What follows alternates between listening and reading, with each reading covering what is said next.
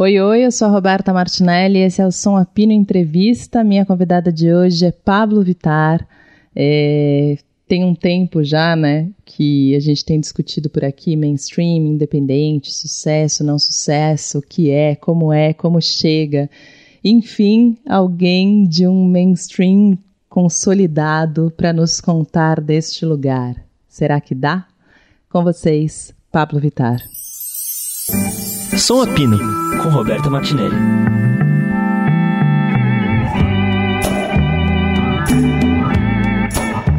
Vou começar, sabe, eu tenho esse programa na Rádio Dourado, que é também um podcast, e eu falo muito com artista independente Bom. e com alguns figurões, né, da música brasileira, tipo Caetano, Ah, tipo não. você agora que eu Nossa, ela assim me colocando na mesma frase que Caetano, já gostei. Não, mas é verdade, assim, porque eu falo com muito artista independente e com muito artista que tá a caminho do mainstream. Uhum. E a gente fica o tempo inteiro, tem uma discussão infindável, que eu acho que é o independente que mais faz, né? Que é sobre o que é o mainstream e aonde chega no mainstream. E você, acho que é a artista mais jovem que eu conheço que está no mainstream. Então eu queria Ai, que você obrigada. contasse pra gente um pouco o que, que é esse lugar que a gente fala tanto e nunca Menina, não sei, tu acredita? É uma coisa meio que assim, como um vento, ninguém, a gente só sente, a gente não vê, né? É, nada mais é, acho que o livro fala muito sobre os acessos que você tem. Eu comecei como artista independente, então eu sei que lugar é esse de tipo, porra, vou peitar esse daqui e é isso aí, eu vou fazer, entendeu? Eu lembro quando eu lancei minha, minha primeira música e fui tomando as, as- as proporções, e daí a gente começou a se questionar: e aí, o que, que a gente vai fazer agora, né? Se duvidou do meu amor, fez chorar, me fez sofrer. Me enganou, me machucou, mas passou. Não quero saber de você. Em outra vibe eu tô. Vou sair, vou pro open bar. É o meu DJ, vou me acabar. DJ, som, não quero saber mais de ninguém. DJ, som, tô você também. Aí quando eu lancei meu primeiro álbum também, por isso que eu sempre apoio minhas amigas que são artistas independentes, porque eu sei que é um corre com mais difícil, porque você tem que peitar muita coisa sozinha. Eu hoje eu tenho, graças a Deus, minha equipe, a minha gravadora Sony, que nossa, me ajuda pra caramba e me dá vários acessos que eu não tinha no começo. Mas aí eu também te pergunto, o que é esse mainstream? Eu acho que a gente aprende, a gente que tá no mainstream, a gente aprende muito com a galera é, independente, porque muitas das vezes as inspirações pra galera que tá no mainstream vêm do que? Do underground, da- dos artistas independentes. Então, o, quem que tá no underground, quem que tá no mainstream, não sei. É uma É coisa que- assim, é. não é uma pra saber. batalha, assim, é um caminho, porque eu acho que quando eu comecei a trabalhar com música um tempo atrás, eu falei isso recentemente numa entrevista, a gente tinha uma divisão muito muito louca, assim, e tinha até um- um- uma cara estranha, assim, pro mainstream, sabe? Tipo, ah, o mainstream é montado, foi criado, e com o É tempo... plástico demais. É, e com o tempo passou a ser almejado e admirado, eu acho. Acho que mudou uma ficha. Acho que era mais uma luta contra as gravadoras que se travava num começo de, de mundo internet, MySpace, Nossa, aquelas coisas, e que. Passou, né? Não, eu, não, eu não sei, porque, tipo, nessa época eu era bem criança. Mas. o que eu acompanhava era que, tipo, por exemplo, ai, as minhas divas pop, ai, ela não é mais, mais underground. Por exemplo, quando eu vi a Lady Gaga sair do underground pra ir pro mainstream, é, foi muito doido, porque eu não sabia o que que era isso. era apenas uma criança. Mas eu torcia por ela, porra, agora ela é mainstream, sabe? o quê? E, e hoje, mas eu acho que a- o grande fator para que isso acontecesse foram as redes sociais. Eu fui, eu sou uma pessoa, né, que tipo, com 13 anos eu já estava no Orkut, no MSN, no Twitter e depois as redes sociais foram mudando e moldando os artistas também para como eles pensam em, em como eu vou fazer minha música, como eu vou lançar, como eu vou prospectar novos fãs e tudo isso mexe muito com a cabeça do artista. Sim. Imagina a, pessoa que cresceu é, como eu no- nesse meio e se ver como artista e tendo que, tipo, lidar com questões de rede social. É muito doido. É muito doido. É né? demais pra uma cabeça do ser humano. Não, você falou isso quando eu lancei minha primeira música, que foi o quê? 2015? Foi Eu também lancei 2015? minha primeira música em 2015. É, não, acho que você lançou a primeira música em 2015. Quando você lançou, Ah, é, você achou já que eu tava cantando? sim, né? não, eu pensei, eu falei, já me manda o link da sua música, porque eu quero Não. ouvir. Querida, você não sabe o que eu sou cantando, se você soubesse. É, Quando você lançou de 2015 pra cá, não é tanto tempo, né? É um Não. tempo curto para tantas conquistas. Aquele momento do lançamento, você tinha essas expectativas todas? Você queria ser uma grande artista? Sim. Só que, tipo, na, naquela época, na minha cabeça, ser uma grande artista era só em proporção. Eu ia continuar fazendo o que eu gosto, a sonoridade que eu gosto. é, E naquela época, tipo, eu tive uma grande aceitação, então eu me senti muito abraçada. Ainda me sinto, né? Muito abraçada, graças a Deus, pelos meus fãs. Mas muita coisa mudou. Sabe? Muitas vezes você tem que tender a ser um pouco mais plástica, mais é, vendável, eu diria assim. Não que isso tire seu mérito como artista, mas muitas vezes eu fico me questionando até que ponto a gente tem que se render a certos tipos de coisa pra gente poder estar trabalhando, entendeu? Tipo, hoje em dia você tem que já fazer uma música pensando num challenge, por exemplo, num TikTok, num Reels, numa coreografia que vai pegar, numa batida que vai ser mais mais palatável para as pessoas do grande público. E isso me faz questionar muito, sabe? Sobre, tipo, que tipo de artista eu quero ser daqui pelos próximos cinco anos. É, é difícil. É uma questão que, tipo, eu fico pensando muito. Sim, e tem uma, uma questão, né? Você falou sobre fazer o que gosta, né? Quando. Como você foi descobrindo o que você gostava, né? Como é que começa a tua relação com a música, por exemplo, desde pequena? Nossa. Sim, desde pequena. Nossa, eu sempre fui uma criança muito musical. Na escola já batucava. Engraçado que quando eu era criança eu jurava que eu ia ser uma, uma pessoa que ia tocar milhões de instrumentos, mas eu cresci e não tenho noção nenhuma. Mas sempre cantei, sempre, tipo, um, gostei de me apresentar. Eu sempre gostei de, de arte no geral.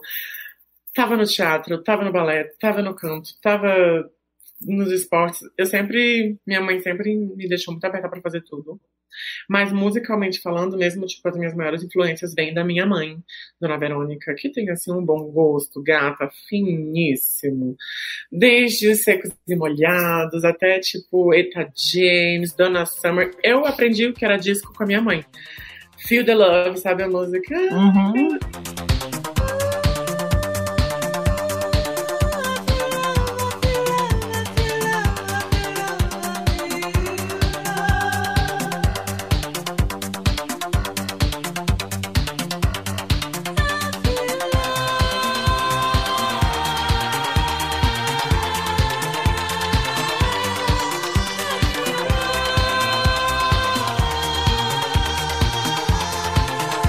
Eu tô- ela me acordava, a gente com aquela música assim num vinil. E hoje eu tenho vários, uma coleção de vinis por conta de, dessa lembrança. Que eu lembro que a minha mãe tinha os vinis também, e agora eu coleciono também, é muito bom. E quando que você sacou que você podia cantar? Que era isso que você ia fazer? Desde muito pequeno. Eu sempre tenho, tenho uma história que eu sempre conto, porque foi ali que eu tive o estalo. Sabe quando. Igual quando você tá assistindo uma série e a, a personagem principal tem um estalo e você fala, graças a Deus, mulher, agora tu vai pra frente nessa história. Eu fui pra, eu tava na igreja, gente- minha mãe me levava na igreja presbiteriana. E eu, eu me levava e eu comecei a ver a galera cantando e louvando e tal, tal, tal, aquela banda, o púlpito, o microfone, e eu, gente, que coisa legal. E um dia eu pedi pra cantar, tipo, eu sempre cantei, né? Mas era muito de ouvido, tipo, tudo que eu ouvia eu reproduzia. E ali nos hinos eu cantava, e quando eu comecei a cantar na igreja, o pessoal, nossa, seu filho canta muito bem, não sei o que, não sei o que. Eu falei, mãe, eu quero isso da minha vida, eu quero cantar, nossa, isso é muito legal. E a energia que eu sentia, né? Mas eu não sabia, tipo, se eu tava cantando bem, se eu não tava cantando bem. Eu não tinha noção. Eu não, até hoje eu não sei o que é uma clave de dó. De... a música pra mim vem muito instintiva, desde pequena. E aí você falou isso pra sua mãe e vocês moravam ainda no Maranhão. Nossa, essa época a gente morava no Pará ainda. Tipo, já tinha saído do Maranhão. Antes de voltar para pro Maranhão, a gente ainda morava no Pará, eh, em Santa Isabel do Pará, que é uma cidade bem, que é uma cidade bem pequenininha do interior do Pará, perto de Belém.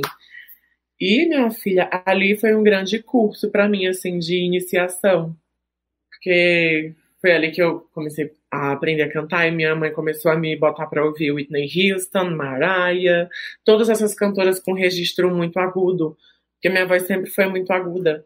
Então foi aí que eu descobri, tipo, porra, é isso que eu quero fazer na minha vida, eu quero cantar. E aí, daí, para virar uma profissão de fato, foram quantos anos? Poucos, né? Porque você é nova. Não, cara. nada que nova, gata. Quantos anos você tá? Eu tenho 28, vou fazer 29 esse ano. Retorno de Saturno mais nova. Porra, eu tô vivendo uma fase assim que não queira. O um inferno astral, tu acredita? Eu sei como é, já passei por ela. Mas assim, eu tô agradecendo cada momento, que tá sendo um aprendizado enorme. Vamos chegar no meu aniversário com tudo inteiro, se Deus quiser. Mas foram assim, um tempo. Por exemplo, eu saí de Caxias com 15 anos para tentar carreira. Que doida, né? Em Indaiatuba, no interior de São Paulo. E minha mãe falou: vai, gata. E pagou minhas passagens e tudo. E fui morar com minha irmã lá na casa. Na época ela tava meio que junto com um cara. A gente foi morar junto lá. E eu fui tentar a carreira. Só que, tipo, jurou, né, Mona? 15 anos de idade, a Mona não sabe de nada da vida. Aí minha mãe acabou tendo que se mudar para lá, né, para me ajudar e tal. Aí foi quando eu comecei a trabalhar, né, porque eu, eu sempre, desde pequena, sempre fui muito independente. Então, fui para os fast foods, comecei a é, trabalhar em salão, que eu sempre fui muito boa com, com isso, né? Não tô aqui hoje a bicha é Mas trabalhei de todas as coisas, mas sempre cantando, fazendo show em barzinho e tentando, sabe? Porque é o que me move, sabe? É estar no palco apresentando, entretendo as pessoas de alguma forma. Sempre me mexeu muito comigo. Que doido isso, né? Porque cantar muito. em barzinho é uma fase que muitos artistas passam e que não é uma fase tão fácil quanto parece, né? Porque é um lugar que você tá meio ali, mas o que tá, mas tá rolando bar, é uma coisa. É, as, as, pessoas não estão ali por você, né? Tipo, elas estão ali pra se divertir e tal. Você é um plus ali. Só que no meu caso, tipo, eu sempre acabava atraindo a atenção das pessoas de uma forma. Esse final de semana eu fui na festa de um amigo meu, é, de aniversário, e daí uma pessoa falou assim pra mim, nossa, você tem um magnetismo muito grande. E eu fiquei assim, boba, né? Porque é, é uma palavra que nunca usaram comigo, tipo, magnetismo, me senti um magneto do X-Men. E é isso que acho que eu tinha nessa época de, de barzinho, tipo um magnetismo, sei lá. Não sei explicar, mas graças a Deus eu tenho o famoso axé. Tem, tem muito. Eu vi você no Bananada, acho, um show ao vivo e fiquei impressionada. Nossa, Bananada, saudade, Goiânia, meu Deus. Saudade tudo, mesmo. Né? É, muita saudade. Bom, em breve a gente a gente retoma tudo, mas e você já escrevia nessa época, não? Tu acredita que já? Eu, eu sempre fui da, da premissa de pai, um dia quando eu fui descoberta, assim, e tal, eu tenho que ter minhas músicas, não sei o que. As músicas, eu tinha que ver. Ah, e eu, não, você ter noção, eu escrevi algumas coisas em inglês, sabe? Tipo, uma coisa assim, bem tipo do que eu ia pegando na internet, ia juntando. Não, ah, essas coisas, assim, de, de criança, adolescente que quer prospectar alguma coisa no futuro, né? É por isso que eu falo para os meus fãs, mano, se tu quer fazer alguma coisa, faça. Independente do processo. Se as outras pessoas vão rir de você, se as outras pessoas vão achar que seu sonho é bobagem, porque, nossa, eu, já, eu ouvia muito isso, né? Mas, graças a Deus, eu sempre tive uma rede de apoio muito forte que falava assim, nossa, Pablo, você é errado, não sei o quê. E é nessas pessoas que você tem que se centrar. Porque senão, você não vai fazer nada da vida, você não vai fazer o que você quer, você vai fingir que tá vivendo para os outros. Isso é muito ruim. Eu nunca quis isso. Sim. E desde 2015, quando você lançou, já começou a, a, a rolar, né? É isso, né? É, é lógico que tem um caminho até aí. Sim. Mas depois, de, depois do seu primeiro lançamento, as coisas foram rápidas até. Sim, eu me lembro que eu lancei em 2015, depois a gente lançou mais algumas músicas em 2016, que foram um sucesso no carnaval também. Logo, a Anitta tava me chamando para gravar Sua Cara 2017. 2017 já tava com o KO estourando nas rádios em todo o país. Seu amor me pegou, você bateu tão forte com o teu amor. Nocauteou, me tonteou. Veio à tona, fui aluna, foi que eu.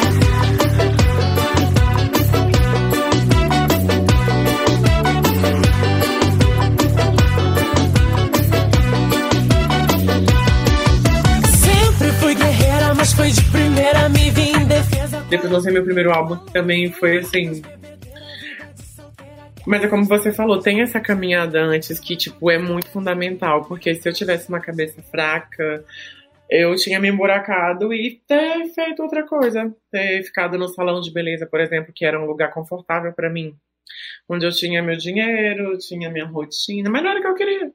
Entendeu? Sim. Sim. E, e existe uma pressão agora, você se sente pressionada, porque uma artista. Uma vez eu entrevistei um artista que falou: Eu nunca acertei o suficiente para ter que me repetir. Era um artista independente que ele lança cada vez um disco diferente, porque ele fala que ele nunca acertou. Meu Deus. E quando você acerta muito, eu fico imaginando, as pessoas têm expectativas nas suas Sim, criações. total, total, total. Isso pesa pra você? Isso é uma coisa que você, assim, você, você leva em conta na hora de criar? Total, total. Você acredita que antes. Antes eu não tinha muito isso, mas eu não sei, ultimamente, acho que é por conta da pandemia, de tudo, eu tenho levado mais em consideração a conversa do começo e sobre criar para esse novo mercado fonográfico. E às vezes eu fico meio que me resetando.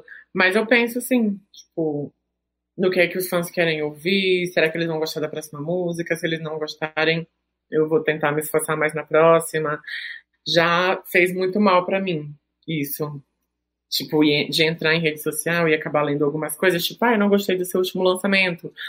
Ai, já, tipo, é, não gostei da última produção. Até, até pessoas de falar assim, se mata, garota, volta a fazer o que você faz. Tipo, é o que eu te falo, a gente tem sempre que estar preparado para isso. Mas eu tô, tô passando agora por esse momento de retorno de Saturno que eu tô olhando mais pro que eu gosto mais e, e ficando mais, é, como eu posso dizer, tranquilo para criar, sabendo que os fãs vão querer, sabendo que vai ser é, palpável para eles, mas sem esquecer de quem é a Pablo, porque eu não sou a Pablo Vitar 24 horas. Eu sou o Pablo Rodrigues da Silva, filho da dona Verônica. Então, eu não posso me deixar ficar pensando isso 24 horas. Faz mal pra mim. Sim. E essa separação é importante pra você? Da pessoa Muito. física e jurídica? Muito o CPF, eu falo que é o CPF e o CNPJ. Muito porque é, quando, por exemplo, aqui eu não tô de Pablo Vittar, né? Aqui a gente tá conversando como se estivesse conversando com uma amiga minha. Esses momentos são fundamentais para eu poder ter noção de que eu sou uma pessoa, que eu tô suscetível ao erro, que eu tô suscetível a agradar e também desagradar ao mesmo tempo, e que tá tudo certo. Porque a gente não vive só, tipo, no alto, né? A gente tem que aproveitar também os momentos baixos para que a gente possa pensar, possa nos recriar. Ainda mais quando a gente está falando de artista pop, né? Porque Hum. senão a gente acaba caindo numa fórmula onde todas as músicas, todos os singles, todos os álbuns vão ser uma réplica do que a gente acha que as pessoas gostam. E eu não vou ser um artista assim, des- desculpem quem, quem acha o contrário, mas eu não quero olhar pra trás e falar assim, porra, minha discografia é a mesma coisa. Não, e já não é, né? É Muito impressionante na sua disco- discografia, tudo que você faz e o trabalho que você apresenta. Você sempre me surpreende no trabalho novo, sabe? Eu fico. Obrigada. Nossa! É, você é muito controladora nessa hora de. de... Porque um eu- pouco, sim, muito. um pouco, porque, tipo, porra, é eu que vou estar ali em cima do palco, né, performando essa música. Então, mas eu peito muito o que eu gosto. É, E eu sempre fui assim, desde o começo da minha carreira. Óbvio que eu levo muito em consideração os meus pro- produtores, os meus fãs, mas no fim, das, no fim das contas eu quero estar me divertindo no palco. Como agora voltei a fazer os shows no Lola Chile, a Argentina foi incrível. Amanhã tem palco Onyx. E eu me diverti tanto, meu Deus, senti a energia da galera e cantando as minhas músicas. E, nossa, foi assim como entrar numa fonte da juventude, sair do outro lado assim, pá. Não, é impressionante. Eu vi imagens e realmente deve ser, deve ser por aí. Como foi ficar esse tempo de pandemia sem palco? Muito ruim, muito ruim, muito ruim. Doido, né? Sim, mexeu muito com a minha saúde mental, mexeu muito com os meus sentimentos, é, sobre até mesmo mim mesma como pessoa, como artista. Mas graças a Deus os meus fãs sempre me apoiando e minha família. Foi um tempo muito difícil, mas que serviu para eu pensar em muitas coisas que eram importantes para mim e repensar também. Mas, nossa, Deus me livre, espero que isso nunca mais aconteça. É, e é maluco isso, porque para os artistas, acho que para todo mundo pegou, claro, cada um de um jeito e cada um na sua proporção, né? Mas eu acho que isso fez aumentar ainda mais o abismo que existia no mercado entre aquele, aquele papo do início, né? Entre o que eu falei, entre o mainstream e o independente. Sim.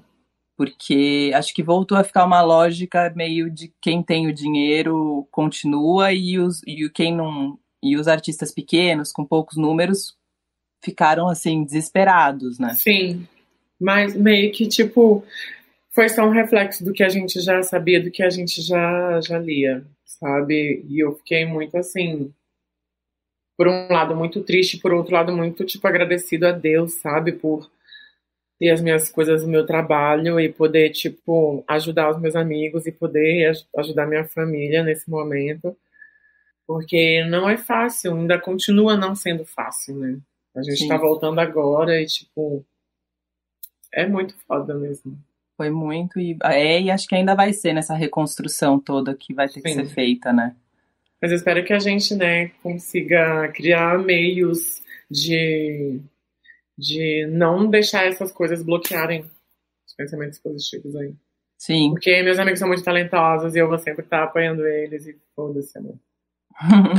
e Pablo, tem muito. A gente vive num, num, Brasil 2022 com inúmeras questões, acho que muitas já muito parecidas com o que a gente já tinha, mas algumas politicamente ainda muito piores. E você é um artista que se posiciona sempre.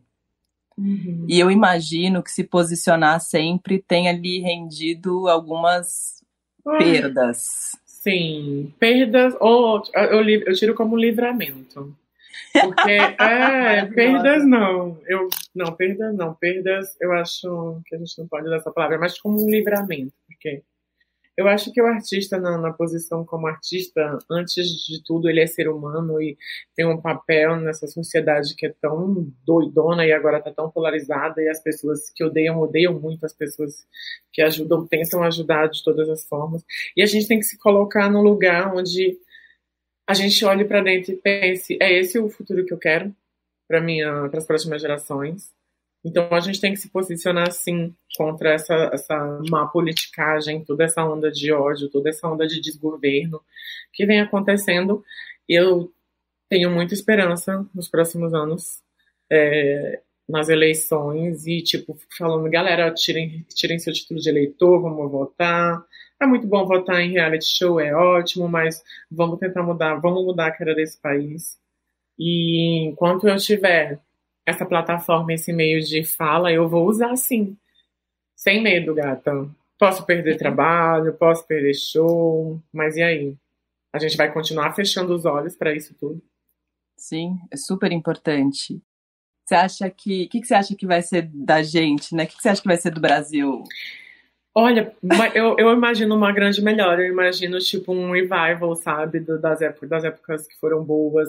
Tanto para as pessoas como para os artistas. Eu lembro, tipo, eu era criança, mas, poxa, tinha muito mais. É, a gente respirava muito mais cultura, a gente respirava muito mais liberdade para poder ser quem a gente é. Hoje em dia, é, essa coisa onde todo mundo, como eu falei, quando odeia, odeia muito e, e quer partir para uma violência. Eu lembro que quando eu era criança a gente via os artistas fazendo show nas praças e tinha toda essa comoção. Eu quero ser esse tipo de artista, eu quero estar envolto é, nas comunidades, eu quero poder levar minha arte para quem não pode estar nos grandes palcos, sabe? Bom, você hoje acho que é uma das maiores artistas pop do Brasil, né? Ai, obrigada. E eu queria. É, e você, ao mesmo tempo, é um, uma artista que tem a política no seu corpo o tempo inteiro, por mais que você não queira. Você está sempre representando e levantando bandeiras super importantes. É, como você se vê nesse lugar? Porque é um lugar de muito, de muita beleza, mas também é um lugar de muita responsabilidade, né? Afeto. Tem uma coisa.